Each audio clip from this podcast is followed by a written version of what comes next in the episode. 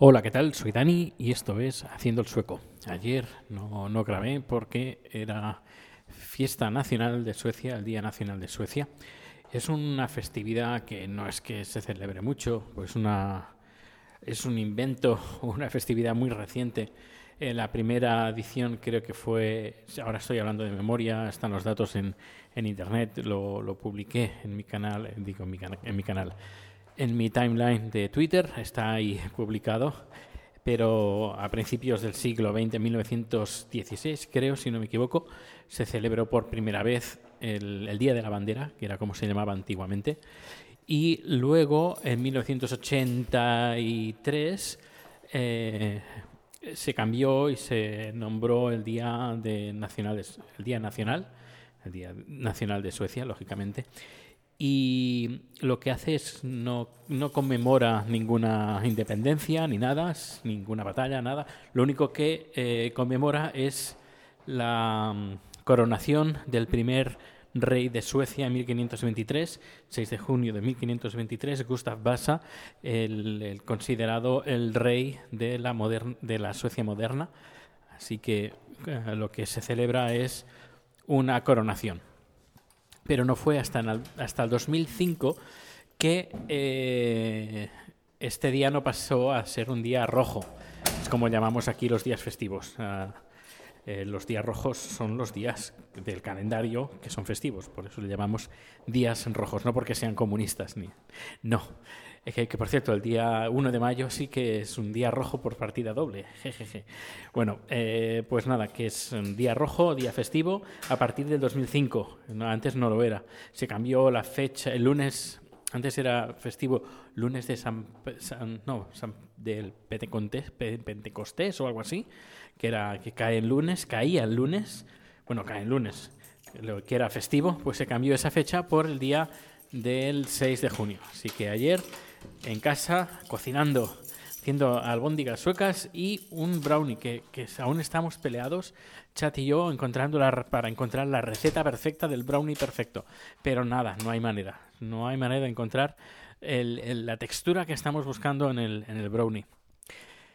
Bueno, eh, luego también he estado leyendo hoy sobre el tema de los ministros en España, que yo me alegro mucho, pues por ejemplo, que pongan a un astronauta como ministro de, de ciencia, eh, me parece genial. Hay algunos ministros que patinan para mí, me patinan bastante, pero bueno, eh, esto hay que demostrarlo.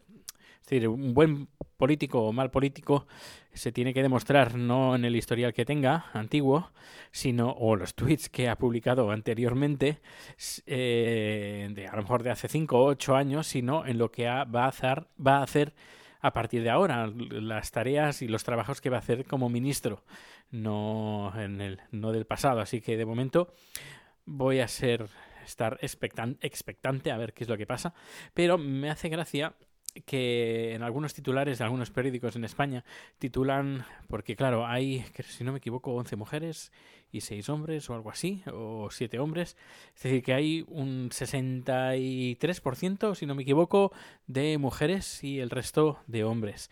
Y eh, titulan la noticia más paridad, más mujeres que en Suecia. Así, ¿eh? Directamente. Hay, en el Parlamento español hay más mujeres que, que en Suecia.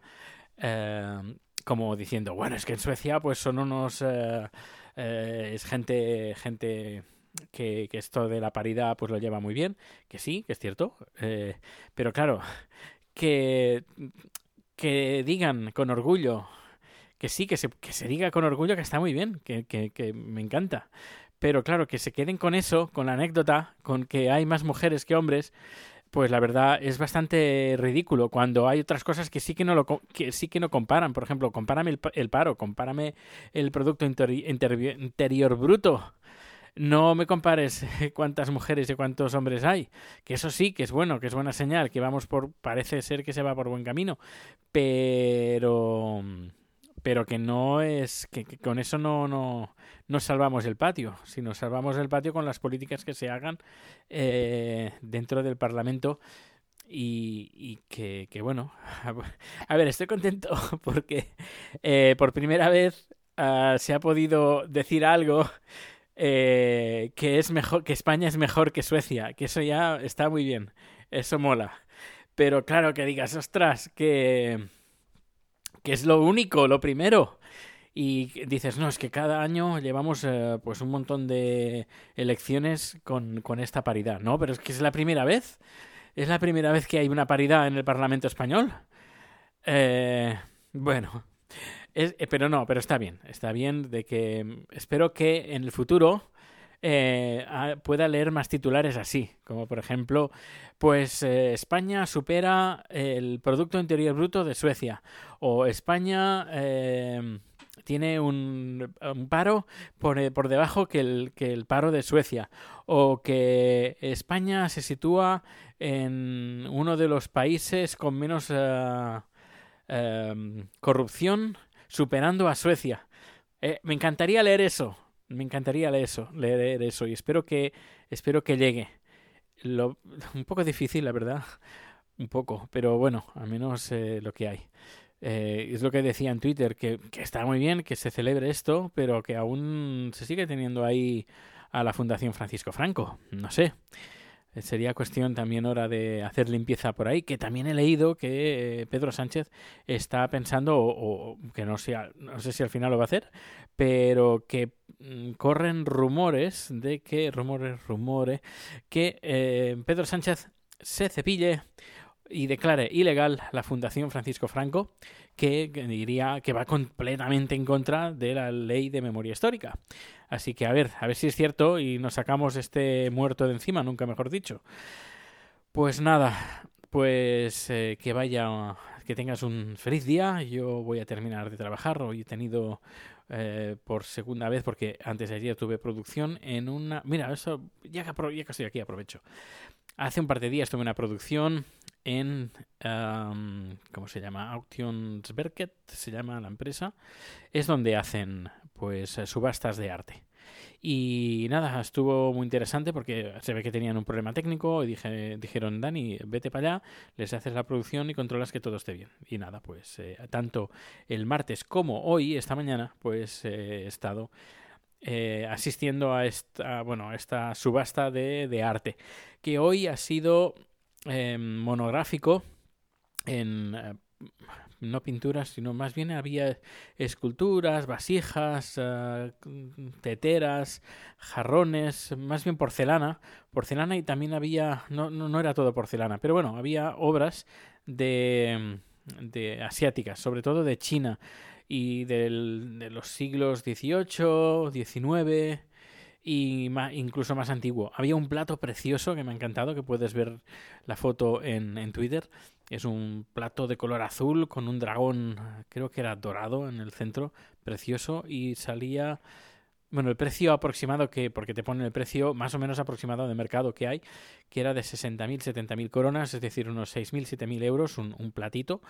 Y al final el precio ha salido más barato de lo que, de lo que, se, que, que ponían. Creo que era al final 40.000 coronas o 35.000 coronas, algo por ahí, por ahí. Se ha quedado casi a la mitad de precio.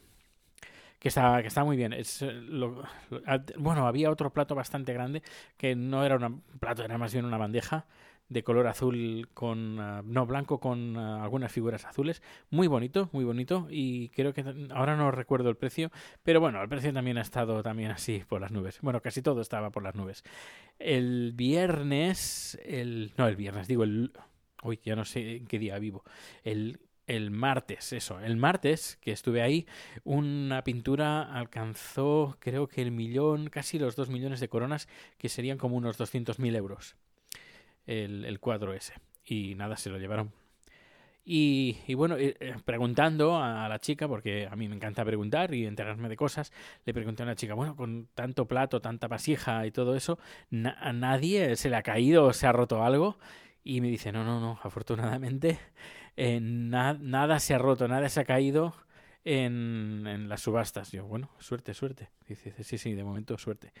Y, y, nada, y luego hablando con una mujer que ya por las por las arrugas que tenía ya se veía que tenía mucha experiencia trabajando en este eh, de- subastando arte le pregunto bueno alguna cosa que usted haya visto eh, que de un algo anecdótico y me dice mira lo más anecdótico es que no te puedes esperar nada de, de, nada de lo que pase es decir puedes tener una, un, algo un cuadro una, un mueble un, una figura, una estatua, que puedas decir, ostras, esto es de un artista muy reconocido, esto por el precio que, que está saliendo, la gente va a pujar por él, va a ser una barbaridad y el precio va a subir mm, de, de forma abismal. Pues ven que al final, pues no, que tienen que bajar el precio y a lo mejor pues, se lo llevan a mitad de precio. Esto por una parte. Y luego, por otra parte, también me dice cosas eh, que dices, esto no lo va a querer ni Dios, que esto es horrible, que esto no, no lo conoce nadie y ves que hay a lo mejor como una o dos personas que están como peleando, subiendo, subiendo, subiendo y que, alcanzan millones eh, de coronas de cosas que habían empezado con un precio muy, muy, muy, muy bajo. Eh, dice esto va, eh, va entre la oferta y la demanda. Pero claro, eh, son ofertas y demandas muy, muy, muy individuales. Claro, esto es una persona o dos personas que están interesadas en un producto, en, en algo que normalmente es algo único. Solo existe una, una copia o muy pocas copias y las puedes encontrar ahí. Por eso el tema de la oferta y la demanda pues es un poco curioso, porque cuando compramos, por ejemplo, un iPhone, por ejemplo, que mm, lo compran millones y millones de personas, pues ya te puedes hacer un precio aproximado o puedes poner un precio aproximado que todo el mundo que del mercado que tú quieras pues lo va lo va a comprar. Pero claro, con un objeto de arte una un mueble o algo que es único o, casi único, eh, es encontrar que en ese momento tengas al comprador que esté buscando esa obra o ese eh, artículo y que quiera pujar por él. Eso también es, es porque si puede ser un Picasso, pero si nadie puja por él, pues a lo mejor pues se lo puede llevar por, por, por miseria, por cuatro chavos. No sé, es, es interesante, es interesante. Había asistido hace mucho tiempo a una subasta, pero no, nada que ver con lo que he estado eh, produciendo estos días. Era una subasta que se hizo en la, fe- en la feria del, del disco en Barcelona hace un montón de años, ya ni me acuerdo. Y yo compré de subasta, sí, y compré una cosa de subasta, compré un, ah, un recortable, un... ¿cómo se llama? Un sí, un recortable de esos que de, de figuras que las cuelgas en el techo y un, un móvil, eso, se llama, creo que se llama móvil. De, eh, de un, de, a ver cómo era, de los Beatles, del disco que sacaron, bueno, lo sacaron como promoción del disco, de los, ah, del Yellow Submarine. Eran figuritas que se podían recortar del submarino, de los, ah, de los Beatles, con dibujados tal como salen en la película de dibujos animados y algunas figuritas que bueno podías recortar y podías eh, hacer un móvil colgado en la habitación. Y nada era pues de los años no que sé no sé qué año era del año que que se publicó el disco el año sesenta y pico. Vamos a decir así sesenta y pico. Bueno pues nada y ya bueno antes de terminar decir cómo está el tema del asunto de, Índigo el perrito que queremos adoptar. Y es que el día 16 va a llegar a Barcelona porque hay una chica que ha, que ha conseguido, bueno, que se lleva un perro de Cádiz, desde Cádiz a Barcelona. Ella vive en Barcelona, se creo que se queda un gran danés, un perro de, de creo, 50 kilos de, de animal, que se lo lleva en casa. Y eh, como sabe la protectora, que yo, mis padres viven en eh, cerca de Barcelona y que yo si baj- bajo, bajaría a Barcelona, pues me pueden hacer el favor el día 16 de subirme a Índigo. De Cádiz a Barcelona. Así que en, en teoría el día 16 estaría el, el perrete en Barcelona. Pero que, que bueno, que igualmente puede ir a cualquier parte de, de- España. Por ejemplo, ahora a ver si estoy. a ver si sale, pero crucemos los dedos. Hay una chica, una, una sueca, que está en Málaga, que tiene un vuelo el día 14 eh, Málaga, Estocolmo. Y nada, estamos preguntando, bueno, ella tiene que preguntar a la compañía de vuelo si queda un espacio libre para llevar a una, un animal, a una mascota. Y supongo que entre hoy y mañana me dirán sí o no. Espero que sea que sí, porque si es que sí, pues el día, día 13, pues no, el día 12, 12-13, eh, saldría un, un, transporte nacional desde Cádiz a Málaga y luego en Málaga lo recogería esta chica y eh, pues traería el perrete a Estocolmo el día 14, creo que es el 14, 13, 14, ahora estoy hablando de memoria, lo tengo que confirmar. Pero bueno, igualmente, si conoces a alguien, si tú vas a venir a Estocolmo en estos días, eh, antes del día 16 en cualquier parte de España, si no, bueno, da igual, de donde vengas, si vas a, tienes previsto venir a Estocolmo, que sepas que eh, hay un perrete que queremos adoptar, nosotros pagamos los gastos, invitamos a una cena, bueno, lo que sea, lo podemos, lo podemos hablar, lo podemos negociar. Pues nada, ahora sí, lo dejo, lo dejo por hoy, el podcast de hoy. Que pases un feliz día y nos escuchamos en el siguiente número. Hasta luego.